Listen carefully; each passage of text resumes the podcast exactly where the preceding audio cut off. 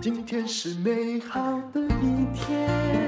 欢迎收听人生实用商学院。我们今天也要来谈一个年轻人的创业故事。如果哈你这个睡床睡得很烂，然后睡到腰发炎，你会怎么样呢？通常呢，一般的人就会去复健就算了。不过他竟然可以因为这样子去做寝具的事业。对，好，我们访问的这位同学是 Love You，我这样念对吧？哈，哦，对对，Love You，寝具创办人陈君哲，你好，Hello，丹如姐好，然后各位观众好。几岁？你先说。我是八十年次的。嗯。现在哎，还才三十出头呢。呃，对啊。哇，那你几岁开始创业？我公司是二零一八年成立的，嗯，所以到现在也是基本上是快四年的时间。是，而且已经做到上亿的业绩，真的了不起。但这一切创业的念头是起源于一个学这个航太的学生，他是睡到这个整个人发炎，所以才有这个创业念头。应该是这样讲，就是我大学的时候其实睡房东提供的床垫。嗯，那那你念什么大学？我念逢甲大学，然后我是航太系。所以你房东提供床就是逢甲旁边那些小套房，对吧？对，那边套房的床垫，然后就就是一般的很普通的独立筒床，然后它是可以碰得到弹簧。是。那因为年轻嘛，那时候其实对床垫、睡觉这些都不懂，然后也很好睡。年轻连那个板凳都可以睡，好吗？嗯，对，就是什么都可以睡。然后那时候明明弹簧就已经陷下去了，可是我就不疑有他，就继续睡。然后再睡一周之后就不行了，我连床都起不来。嗯，我去学校上课，其实弯着要走进教室，然后下课要起来的时候，我要大概花大概十分钟，然后汗流浃背才可以。站起来，然后后面花了大概一个月时间去那种复健科，然后做电疗，做那些，嗯，然后才渐渐变好。就去电疗，哎，对，不是，不好意思，这个故事让我怀疑有两个可能：第一个是那个床垫真的太烂，第二个是你身体也不好。不是，因为那时候 其实逢甲很流行的是拔河，拔河这运动，就跟学校很特别运动，然后。那时候就因为我体型也比较大，就被学长抓去拔河队里面练。那事实上，拔河很容易伤的其实是腰，只要你姿势不太正确，你腰很容易受伤。所以那时候应该是腰不小心有弄到一下，可是我也没有特别去看。然后已经用拔河的运动伤害，再加上床垫，就一加一就等于二了。对，然后就一下就发炎了。嗯，那其实这不是第一次发炎，因为后面有一次是家人住院，然后我去医院。医院照顾，然后就睡医院那种沙发床嘛。嗯，对对，那个经验我有，那个不发炎才怪。嗯，睡一晚又又开始，我我就半夜跟护士说，嗯，可以给我冰块嘛。然后护士以为那个是病人需要，因为病人已经在照那个。很热的那种光，然后他就很怀疑为什么我们需要冰块。我说 是我要冰我的腰。你，没有看到很多人照顾病人之后哈，后来哦，说真的，先走的都不是病人。好啦，我不要在这里说风凉话了。但无论如何，一个睡烂床，还有各种原因导致的发炎，后来他就想说，能不能让大家舒服一点，就从自己的痛点出发来创业，这样说对吧？我觉得这是占我的人生经历其中很大的一部分原因，是因为我先做其实是枕头，嗯，到后面我才做床垫的时候，其实是非常注重腰部支撑跟腰部放松这一块。不是因为你要做腰部的支撑，要做到床哈，需要比较多资金嘛。枕头是不是基本上以寝具而言，它是比较好入手？呃，的确是这样，没错。可是我们在应该是说我们在研发枕头的时候，其实也。研发超级久，那是因为我们真正想做的其实是让人可以很好睡觉的一颗产品，嗯，所以不是普通的那种枕头拿出来就可以用。因为我在做真正自己的产品之前，其实我是卖别人的东西的，我是批发别人的产品进来，然后我再卖，嗯，然后嗯，这样的过程当中，嗯。我来说你的之前经历好不好？我这手上有资料，也就是说，其实你应该算是很早就开始想要从事电商，然后也在学习创业。比如说你做的一个，我搞不好有买过，当时就是木头手机壳，有一阵子挺流行。对，你先卖过这个东西？那那个是我一毕业就开始做的东西。其实我觉得我是那时候最早在网络上卖这样产品的。嗯、可是后来模仿者也一堆，对不对？对，因为那时候其实三三 C 配件类其实越来越多家嘛，都实体门市，可在网络上卖那时候其实超级少。嗯，然后我开始做之后，其实有批发给实体门市，但后来他们自己因为阿里巴巴都可以买到，是哪里都可以买到之后，我们就量就后来就变少了。只要有人赚到钱的地方，任何东西都会杀成一片血海，跟变成完全竞争，这也是商业的常态啦。你不管觉得你的东西多特别，除非你是台积电的芯片，进入门槛或时间很多，否则任何创意都会被抄袭，是吧？对，所以我觉得这里是埋下我后面真正想做自己的产品的，嗯，一个还蛮主要原因啦。但我还没讲到你的产品之前，你还参加过电商比赛得到冠军，到底又用什么产品？你你也是天生生行李架。嗯，那时候比赛其实不是用产品去比，而是主办单位其实他有提供八家厂商的产品，然后我们自己参赛选手自己其中你想卖什么你就选下来卖。你卖了什么？我那时候其实卖，因为我想知道怎么得到冠军，因为你看起来老实说不是说真的能言善道那种人，就是个勾一郎。你卖了什么？哦，对，我真不太会说话。我我那时候最 卖最多的其实是施华洛世奇的水晶，嗯，那个项链，嗯，这东西卖最多的应该就是这个。那它跟你的形象不是很结合啊。那那时候其实 你就是一副工程师长相，那为什么会得到冠军嘛？就是营业额最高啊。啊，怎么卖的？我想你一定有某种特殊能力。因为是电商比赛，所以那时候用的工具其实是 FB 走广告。哦。因为很多限那个很多限制嘛，所以我们唯一的工具行销工具就是 FB 广告。那顶多你自己在拍影片、拍素材。嗯。因为那时候只有一个月，你要做粉丝也好好经营会员，那根本来不及，你只能投广告。嗯。然后那时候正逢。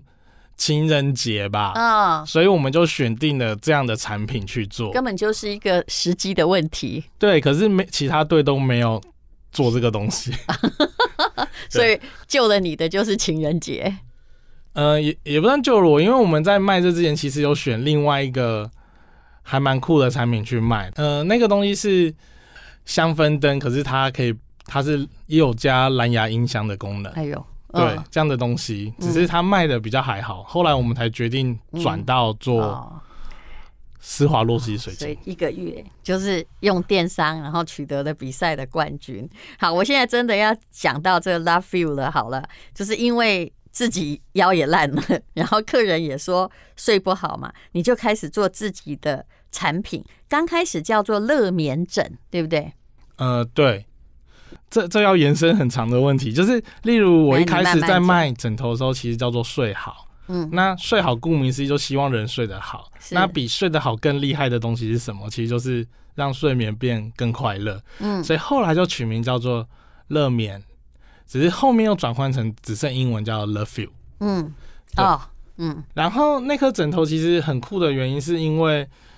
我们在前面卖枕头的时候，其实收集了客人很多很多的问题，他都跟我讲他怎么睡不好啊，他怎么睡得好啊，嗯、所以一年以上我都在收集这些东西之后，后来终于下定决心说，我想解决客人的问题，所以我去研发了乐眠枕这颗产品。我觉得这样的转变其实是对我来说是商人到创业家的转变，因为原本只是为了赚钱而是做事情，后来变成说我真的想解决问题，然后从而中赚到了。可是我也看，这也是我看到台湾很多电商的转变。他们刚开始是行销人，可是后来发现说，我光做行销就一直在为人作嫁，而且找不到中心主轴，找不到一个他要坚持的东西，然后才去变成一个就是产品的制造商或品牌商。嗯，我觉得那个使命感其实很重要，就是怎么坚持下去这件事情。你刚刚开始就是用一个非常的最年轻的方式嘛。就是创业用募资平台，对不对？而且有也有受到青睐，可是问题是你中间曾经把钱烧完过。对，因为对电商来讲，其实第一天就应该要赚到钱，他没有其他新创一样，就是你可能过一段时间，你产品上你才会赚到钱。嗯、对我来说，观念是这样子。嗯，然后上泽泽，上泽泽其实超紧急的，是突然就原本没有要上，只是突然就转弯，我决定就走泽泽试试看。因为那时候其实前面资金是。嗯，泽泽是一个募资平台，我们必须解释一下，是吗？对，泽泽是一个群众募资平台。然后，假如你有 idea，你可以把你的 idea 放到上面，看有有大家投钱给你，是因为将来也可能收到那个产品。对，我说的是可能哦。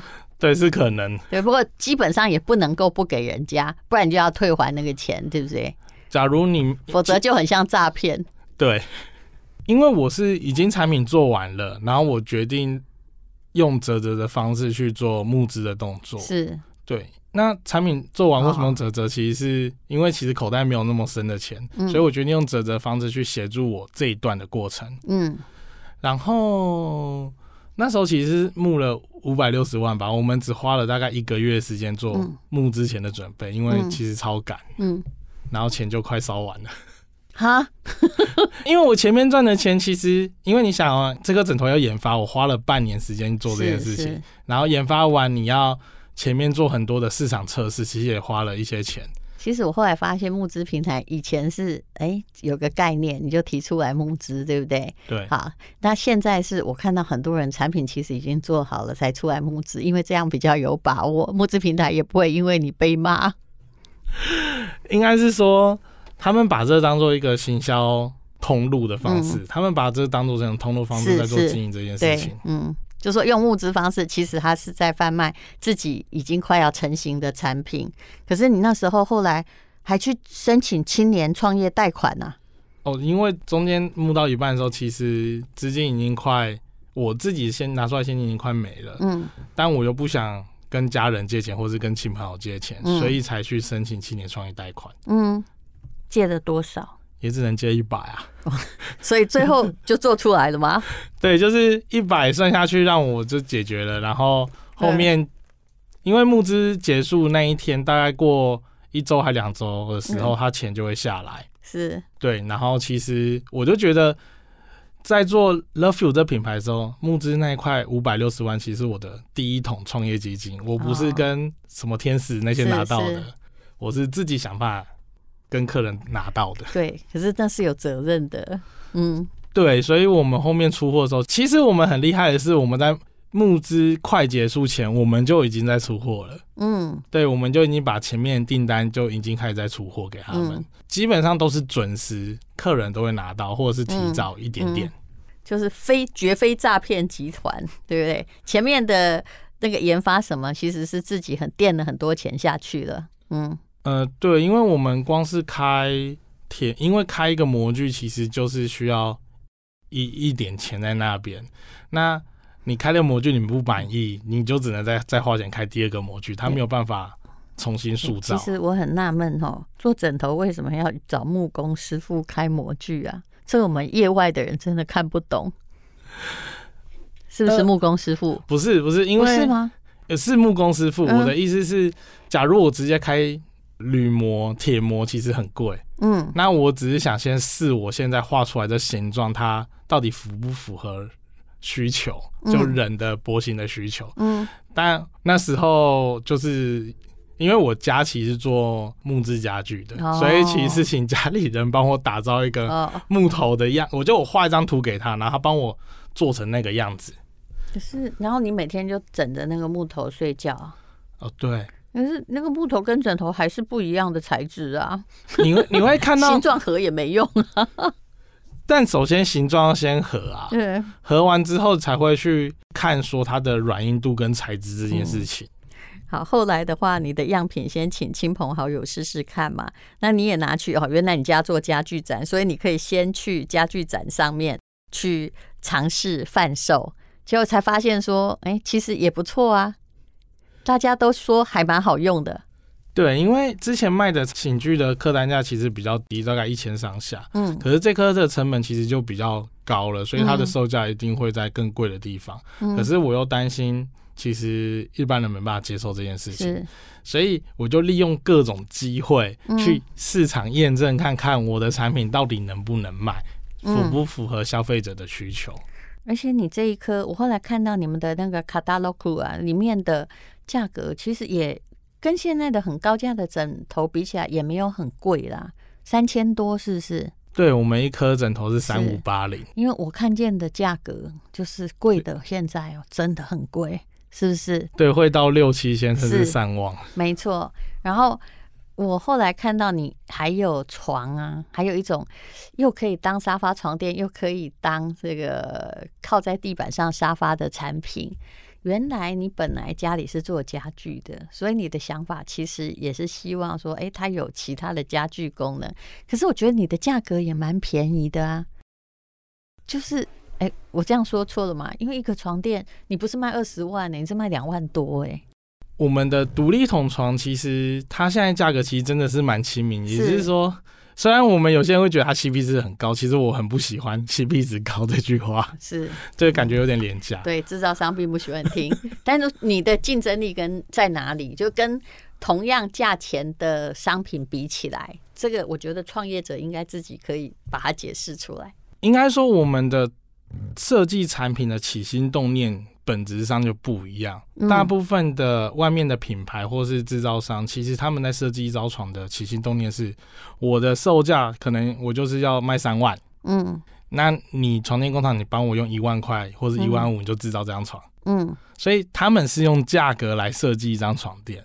但我们没有在看价格这件事情，我们首先要求的是躺感跟我们对这张床的定位。嗯，所以你会发现，其实我们无光系列、无光薄垫跟无光厚垫，他们的产品定位其实不一样。一个是帮床垫做普通的床垫做升华，让它变高级的床垫躺感；嗯一个是符合任何时候场景需求的无光厚垫，它可以取代掉一般床，舒服，可是它又笨又重。我看到你那个无光厚垫，你定价也。不贵，对不对？是一万多，是不是？对，一万，它的无尺价格是一万八千六。是，然后它的就是一个薄薄的垫子，可是它可以达到，假设租房子的人，他不需要有一个笨重的床在那里，那可是你的腰部至少感觉，哎，还是很舒服，可以睡，是这样的。对，因为就算很烂那种床，其实它又笨又重，可是我们想要做的是又轻又薄，可是它的弹感又是。跟那种很高级床垫是，其实这个是有多的，这个是有刚需的市场，尤其是租客的市场，他都希望有一张可以不要，不然搬家公司哈，为了搬一个床，你大概也快要可以买一个床了，对不对？啊，如果你买的床垫不是很好的话，对，那如果能够把它带走就好。那为什么叫无光呢？无光这很特别，因为其实我们想那时候在塑造这躺感的时候，是想塑造说你一躺下，你就是。眼睛闭上，你就会睡着，嗯、然后摒除掉视觉，嗯，你就只剩下躺感这一绝，也就是你视觉、听觉、触觉都会不见，你只剩下躺感这个东西，嗯，所以我们把它取名叫做无光床垫，你一躺下就睁不开眼，就是剥夺你的视觉。所以后来你会发现，你的有的这种薄薄床垫，还发现说，哎、欸，就解决了某一些人的痛点，比如说，你说很多上班族会买这个放在自己的休息室使用。对，他也必须要有休息室让他放。对，主管可能需要了，有的人就睡在办公室，需要有一张床垫可以拿出来。呃，我们发现后来，其实我们在卖的时候才发现说，其实很多那种护士或是医生，嗯，或是在工地做的那些工友们，其实他们会买这样的产品回去，嗯，只是我们开始卖之后才发现有这样的使用场景的需求。嗯、是，而且它也很方便带走嘛。哎，一般的床到底是几公斤啊？我真的没有概念。弹簧床正，正常床可能会是四十五十公斤左右，但是这个后垫是不到十几公斤就对，十几公斤就是，但如姐你也可以自己拿，应该还可以。嘿，就十几公斤你觉得很重，对不对？但其实每一张床都是这么重，那尤其是。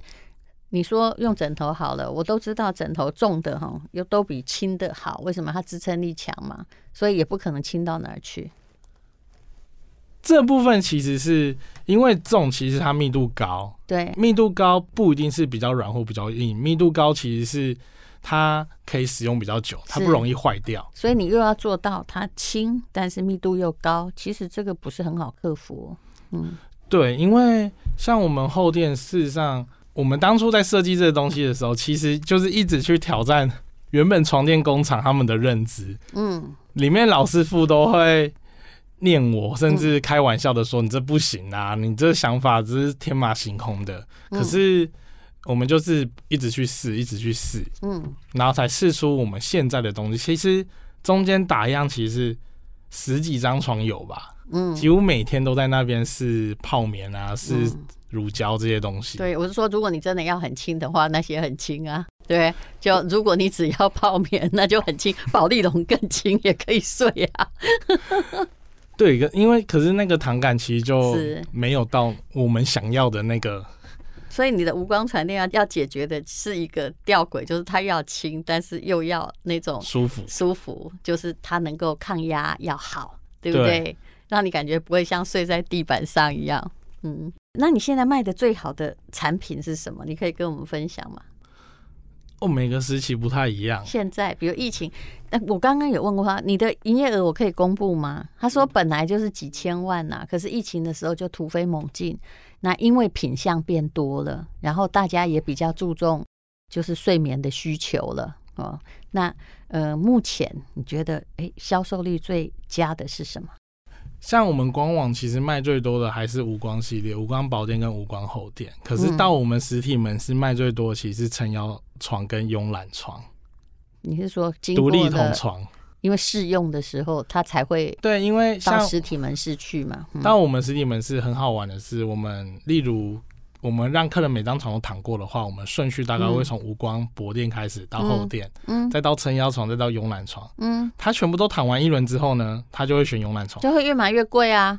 对，所以为什么床垫的？这个贩卖店都是希望你实体去使用，但是疫情的确遇到一个问题啦，嗯、也就是你不可能实体去用，嗯，对，就会看网络评价哦。所以我们跟别人很不一样，是有些品牌会找很多 KOL、YouTuber 去帮他们做，嗯、我们其实找最多的是我们自己的客人，是我们会。跑到受访者的家里，然后去拍摄。我们问他很多问题，然后请他帮我们拍使用者见证这件事情。嗯、但是我们很看起来非常真的原因，是因为他就是真的。我们只给需要付酬劳吗？我们有些酬劳是送一个枕头，没有没有，我们不会送我们卖的产品。我们我们会送的是其他。周边的东西，例如香氛灯、精油或是一些小家电。嗯嗯，对，我们不会送我们卖的东西。你这样比较便宜，行消费可以省，而且很真实，对不对？嗯，好，但是重要就是你的回购率应该蛮高的啦。嗯，哎，其实寝具业回购率其实不会高到哪去，就是它还是，例如你买一个枕头，买一张床好了，枕头可能用五年，对，对，买一张床你可能又是用五年，但他会介绍别人来吧，不然。请问寝具业，我一直觉得寝具业很难 生存。对，你这样说回购率不高，对不对？那哦，对，介绍别人来不算回购率。对，那那不然，可是如果没有口碑行销，寝具业也花不起大钱行销啊，对不对？对，其实成本是节节升高的，所以我们有一个很重要的，其实就是口碑介绍这件事情。嗯、所以我们很注重在使用者见证这件事情上。嗯嗯，对，我们让我们的粉丝主动去。传播出去，让更多人知道我们。这东西其实就像品牌大使的概念，是就是希望他们都变成我们的品牌大使。比如说，我现在买一个床垫，我可能会去 Google 一下，就说：“哎，哪一个东西不要太贵？”因为我是租房子，可是大家都说买那个就对了。那所以你做的行销算是挺有效的啊，嗯。像我们官网有个活动叫做“踏游分享”，就是今天踏游的意思是，像我们的吉祥物其实是海獭，嗯，对，因为海獭是我们觉得它是最代表慵懒，每天都连游泳都看起来像躺着哈。对，所以我们都叫我们粉丝叫踏友，就是他有分享的活动是，今天你买完之后，假如你再分享给你的亲朋好友的时候，哦、你会得到，就是那个人假如有买，他会得到购物金，你也会得到购物金。那购物金，他枕头还没坏呀、啊。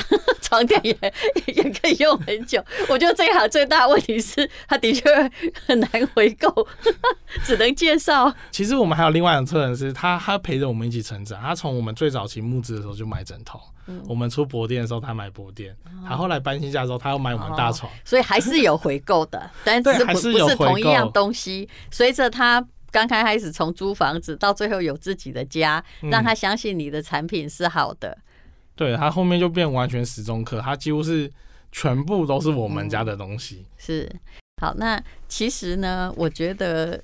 陈君泽就是一个充满热情在创业的年轻人，然后他相信他做出来的东西是对得起顾客的。可是，一个年轻人的创业要接受多少打击呢？诶，我帮你讲好不好？你如果说不是，你再说不是。他说他其实很不愿意讲这件事情，是因为我后来了解之后，我觉得嗯，其实是要说出来给很多人了解，因为你也不知得罪了谁，然后就是会有人来。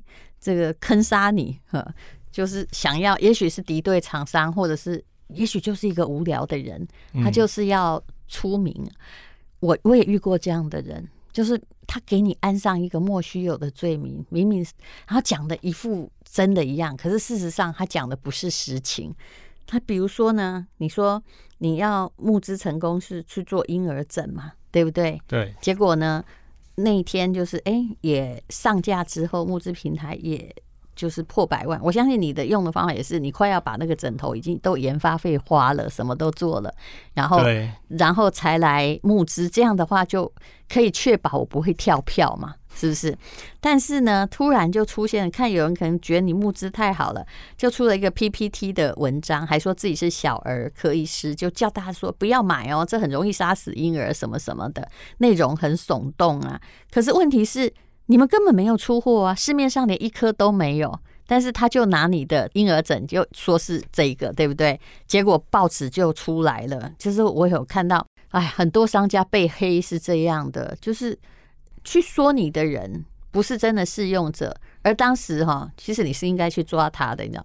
但是虽然抓到也没有用，抓到就是在大街上打你的脸，然后在小巷子里面跟你和解，常常是如此。哎，这个公众人物太常遇到了，先说你嘛，结果后来你就变成就是说只好呢，还要去相关单位说明，就是莫名其妙被诬赖了，然后后来去查那个人。他也不是小儿科医生，发现那是某一个大学的学生的账号，然后但是呢，弄到哈一个假的负面新闻，弄到公司团队都走人。你那时候很沮丧，对不对？我是不是把你的故事大致 讲完？对，你差不多讲完了。我我要必须替你讲完，因为我怕你不是很会讲，讲的大家还怀疑说啊，这是真的假的。哦好，你说一下吧，多惨。多惨哦！因为那时候其实公司还是有个小团队，然后后来因为那件事情，其实应该是对这些伙伴们他们觉得压力很大，因为每天都在接受很负面的讯息。因为那时候不是只是网络新闻在讲这件事情，而是电视媒体都在讲，报章杂志，甚至连。香港的新闻、马来西亚新闻跟新加坡的新闻，到了一个点了啦。对，就是所有华人世界新闻都在讲这件事情，所以对我们家团队的妹妹们，他们应该是受不了压力了。可是他们没有找到真的证据，说是用你家的床啊、你家的枕头啊，因为那个婴儿枕你根本还没出产。对，所以他是截取我在折折上的图片，然后告诉大家千万不要用这颗枕头。啊哇，它可能会导致婴儿死亡，可是我们连出货都还没出货，是根本就是，然后其实那个人也不是什么小儿科医师啦，还有其实这段事情应该是造成很大的伤害，而且赔掉很多钱，募资平台也只能下台了，嗯，可是你后来很正面在面对这些事情啊，是不是？因为也也只能正面面对啊。呃，其实消沉了大概一段时间吧。嗯，这段时间其实让我去重新体会到，其实我还有很多不足的地方。因为我以前只想过要往前冲，我没想过要保护自己。你有没有觉得，就是那种阴暗里伸出了一个暗沟，不知道谁耶，对不对？但是这就是网络的电商一定会遇到的事情。现在还比较好哦，现在就是你真的要怎样，你可以告他或抓他，有没有？可是其实很多人就是抓不到，哎。那时候其实有询问过相关的，可不可以找到这个人出来？可事实上是找不到的，因为刚刚也讲过，那个账号后面查到是一是一个大学生的账号，结果一气之下他变成一个小科医师，他就是自己故意找你砸嘛。对，我都怀疑是以前在你们公司打工的工读生，故意去写的。可是媒体就是这样啊，只要遇到耸动的新闻，不管是真的假的，真身杀人先播再说。嗯，所以做网络生意就是有很多的暗沟，做的小会倒，做的大就会一定有人莫名其妙来攻击。所以我们后面就会才知道说，我们不是只卖东西，我们要保护自己的。怎么保护？基本上，假如再做一次。又有人再做一次吗？要有人污蔑你，对，不是啦，因为敲三下，不要再来了哈。你假如真的我们在做相关的母婴用品的时候，其实会先把一些法规啊，嗯、或是请律师，或是请相关的医学医学从业人员去帮我们做整体的检视。也就是说，你如果要冒充小儿科医师，那我也可以找一个小儿科医师，或找一个专业先来做，先来帮我产品做一个鉴检。对。对，去看过一下，嗯、然后有什么东西我们来讨论，是会有什么样的风险？好，那我谈到你的床的跟市场的区隔哈，因为像传统床垫呢、啊，大概就是有材质软硬嘛，可是你们还分这个使用情境来跟他说，你这时候要买什么床？还有就有的床是叫什么孕妇好床，这是什么意思？是靠什么区分的？嗯，刚刚讲到传统，其实都是在讲船的软硬度，嗯、或是它的对你的脊椎的好坏，对对，或是成本。嗯、可事实上，人们现在使用情境比较不一样。刚刚讲到外租族或是孕妇，孕妇其实她需要的其实是对腰部的支撑，嗯，这件事情。可是，假如有当过妈妈们的都知道，其实因为有床绳哦，嗯。的问题，床母床母的问题，所以他不会轻易换床垫。是可是有时候你原本的床就是不行啊，你就是很容易腰酸背痛。你只靠月亮枕那个孕妇枕，其实真的没有办法满足你当下孕妇的需求。我知道那那段时间很惨，对，就很难睡。刚好我我现在太太也在五个月大，哦，所以我们很知道。他的问题到底在哪里？嗯，应该要什么样的睡眠辅具去辅助你，让你睡得更好这件事情。所以孕妇好床是个床吗？还是一个辅具？它是一张床。哦，它其实是我们接下来会出的下一张床垫。它变成是怎样？还没怀孕就赶快先准备一个床。不是把床换掉，只是这张床刚好对应这个场景，它其实也可以对应其他场景，哦、也可以平常 就连孕妇都好睡的，表示你就会很好睡，连孕期都没有问题，是这意思。所以想一下，应该这这叫做场景行销，就是我们开始用场景行销概念套到我们的产品去打造我们的产品上，嗯、而不只是说我来卖一张床垫。是，其实我觉得就是，当然行销方法可以有种种不同啊，可是最重要也还是产品的。使用客户使用好啊，毕竟一张床一个床垫，我们都用了很多年。像哦，我像我自己的床垫用了二十年，我就是舍不得把它换掉，因为我觉得它一直跟我已经建立了某种关系。但是这也是做寝具业我觉得比较难活的原因。对，台湾人会有那个情节，就是床垫大概用十年。他是我的朋友，对不对？对，他们就觉得一定要用个十年啊，床垫不用十年怎么可以？除非没有，我们都是要是让感觉到像你说的，已经碰到了那个铁铁杆了，还不肯换，因为它外表没破，又没被老鼠咬动。对，因为通常都是塌陷了，其实你看不太出来，但应该要换了。是我们都建议客人大概四五年，其实就应该要换掉那张床。好，那今天呢，我其实是觉得哦，也许因为。他还你还年轻嘛？其实前面哈有被污蔑过什么什么，晚来不如早来，嗯，你就会知道诶如何让我的东西更有公信力。而且我相信你现在在台大 EIMBA 对不对？对，你是不是也有把这个挫折点啊写出来？这样很容易被录取哦。最怕是没有挫折创业。哦，对，你有写吗？其实我自传有写。你看，你看，就。他一定会问你最大的挫折是什么？你要把自己的你有点很重要，老师就只看那个。嗯，哦，真的吗？真的。你要是没有这个挫折，你考不上。真的假的？真的要把它挫折写的很实在。你这因为你这被冤枉的很深呐、啊。好，那他是一个学航太的创办人，然后做的寝具哦。你可以去网络上要搜寻什么？Love you，或是搜寻、啊，就是很爱的 feel 啦，那个意思、其实也可以找到我乐眠。L O V E 哈，F U 哈，就爱的 feel 的那个意思，是不是？我们 slogan 是乐于舒适，死于睡眠。啊，你们真的好有气质，不要像我这样解释。不过 Love you 比较好解释。好的，那个他会提供粉丝的限时优惠嘛？其实他东西已经很便宜了啦。购买的资讯也有折扣，然后购买的资讯请看资讯栏的链接。来，最推荐什么？你要知道，我现在要给你一个题目：人生实用商学院的朋友，可是我推荐你，你要推荐我？对啊，推荐你我们家的东西，啊、就是适合你的。我的年龄层，你说嘛？我其实没有买很便宜的哦。我我知道，但 我们东西我？我们东西不会差。嗯、对。但我想先了解，就是，嗯，哎，我会叫你学姐嘛？可以，学姐，你现在睡的是怎样的床？一张有点贵的床，但是跟着我十几年的是吗？嗯，因为我我的房子多久，那个就多久，嗯。